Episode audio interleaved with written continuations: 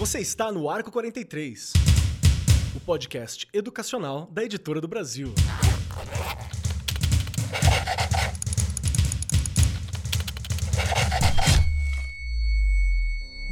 Olá, você ainda está no Arco 43, o podcast educacional da Editora do Brasil.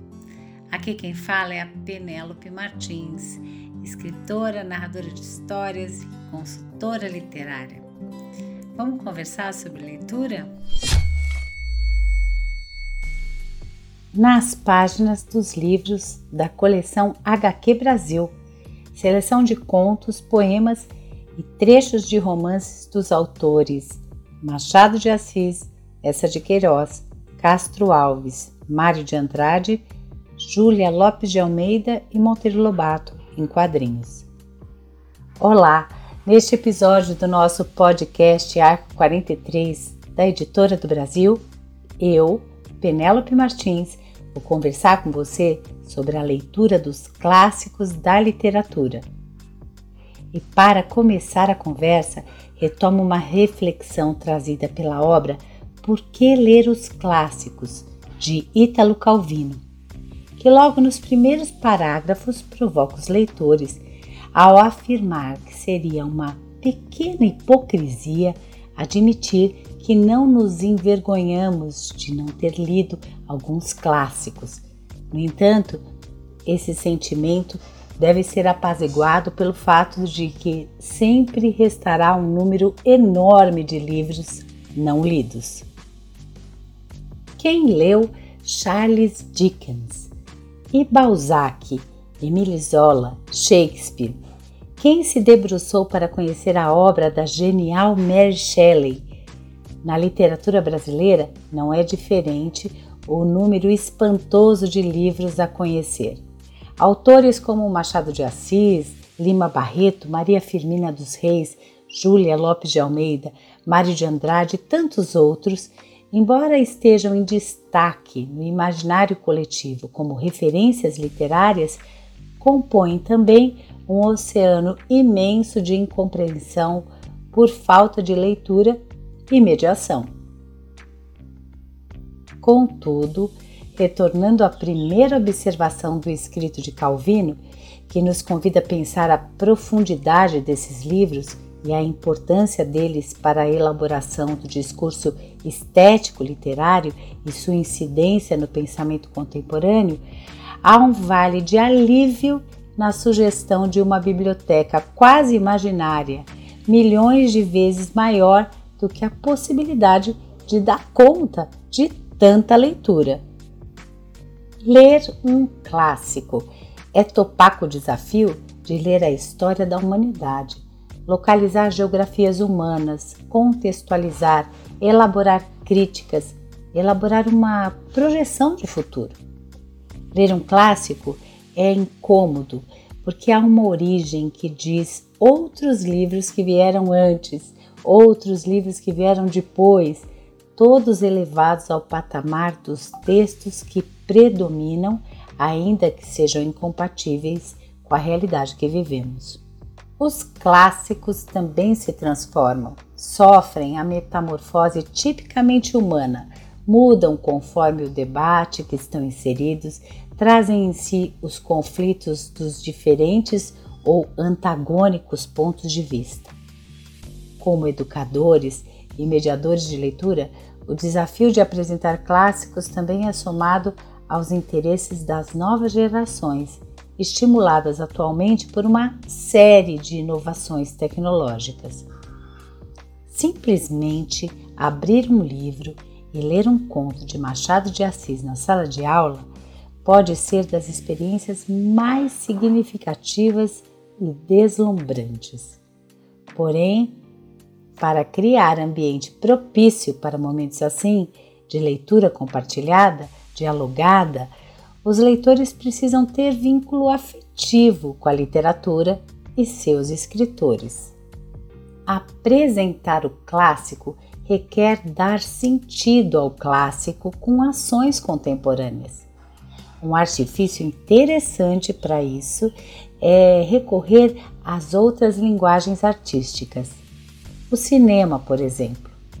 Romeu e Julieta, Hamlet e outras criações do autor inglês William Shakespeare tornaram-se mundialmente conhecidas com a interpretação de atores exibidas em telas de cinema e televisão. Aliás, muitas dessas obras compõem também narrativas de mangás, animes e jogos de videogame. Por isso, não podemos desprezar as múltiplas linguagens, ao contrário, a partir delas, o interesse de conhecer a fonte criadora pode se instaurar e o livro, a obra original, passa a ter forte significado. Ler é uma atitude corajosa, muito mais complexa do que ter em mãos um livro. É preciso ir para fora, olhar o mundo, capturar imagens, sons, colecionar palavras. Depois, mergulhar dentro de si, pensar a própria história, investigar os pensamentos. Nesse sentido, podemos chegar à conclusão de que a leitura não obedece a uma ordem rigorosa. Não é preciso ler o livro antes de ver o filme, por exemplo, até porque, como já vimos, as referências são muitas e elas nos encontram de várias maneiras. Quando os leitores são entrevistados para falar sobre seus percursos e motivações, muitos trazem as revistas em quadrinhos em alta consideração. Aqui eu abro pequeno parênteses e peço licença para você para contar uma experiência particular. Quando criança, com a venerável Turma da Mônica, eu li uma história em que Piteco, personagem que vive na pré-história, tenta mostrar para os homens que vivem dentro da caverna a vida real, longe das sombras. Eu me lembro bem da imediata comparação que eu fiz com as imagens dos quadrinhos com a televisão, a companheira muito comum para as crianças da minha geração. Era essa mesma caverna que aparecia para nós, mas que não era a realidade. Tempo depois, eu li O Mito da Caverna, o texto filosófico incluído na obra A República de Platão. Posso dizer, diante disso, que Maurício de Souza foi responsável por me apresentar a filosofia e o fez de uma maneira tão afetiva que nunca mais eu me afastei dela. Os gibis são responsáveis por estimular a leitura de muita gente. Várias gerações de leitores do mundo todo retomam suas experiências com as histórias em quadrinhos e relatam coisas incríveis. Há um ambiente descontraído nos quadrinhos que favorece esse diálogo. Os leitores se sentem aptos, confiantes, como se estivessem diante de amigos para um papo informal, sem grandes pretensões. É justamente nesse ambiente amistoso que as melhores conversas acontecem. Pensando nisso, a leitura de um clássico em quadrinhos pode construir uma ponte, ser a junção perfeita para que o texto que se pretende apresentar não seja somente lido, mas que ele envolva o leitor com a atenção que somente a paixão consegue despertar.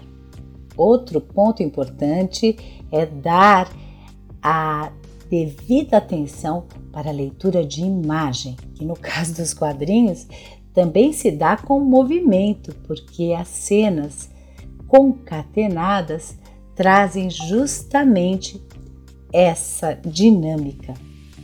Vivemos motivados por imagens que despertam em nós o desejo de conhecer coisas novas, inclusive. Imagens em suas diversas camadas de leituras, que tocam sentimentos ainda incompreendidos por nossa razão. O que nos faz pensar na importância de ler texto e imagem durante toda a nossa vida leitora, recusando aquele clichê de que o livro com imagens ele tem como destino apenas o público que se encontra na infância. O meu convite para você é conhecer alguns autores clássicos da literatura brasileira nesse formato, em quadrinhos, para que eles cheguem à sala de aula com a potência impactante da mistura texto e imagem, incluindo, como é o caso da HQ da coleção Editora do Brasil, diversos gêneros textuais ali roteirizados. Em cada obra da coleção HQ Brasil, nós poderemos encontrar contos, poemas, trechos de romances, tudo isso misturado, ilustrado de maneira dinâmica. Uma obra que é capaz de tocar, inclusive, aquele leitor que ainda não está acostumado com a imersão na literatura. Bom, eu espero que você tenha gostado deste episódio do nosso podcast Arco 43 e volte aqui para mais leituras nas páginas dos livros comigo, Penélope Martins. Até breve! Este programa foi apresentado por Penélope Martins. Gravação e edição Agência Bowie. Produzido pelo Departamento de Marketing da Editora do Brasil. Gerência de Marketing Helena Poças Leitão. Coordenação de Marketing Lívia Garcia. Siga-nos nas redes sociais: facebook.com barra Editora do Brasil, twitter.com barra Editora do Brasil instagram.com barra editora do Brasil, underline oficial, youtube.com barra editora do Brasil. As opiniões expressas no programa são de responsabilidade dos respectivos convidados e não expressam necessariamente a opinião da Editora do Brasil ou de seus colaboradores.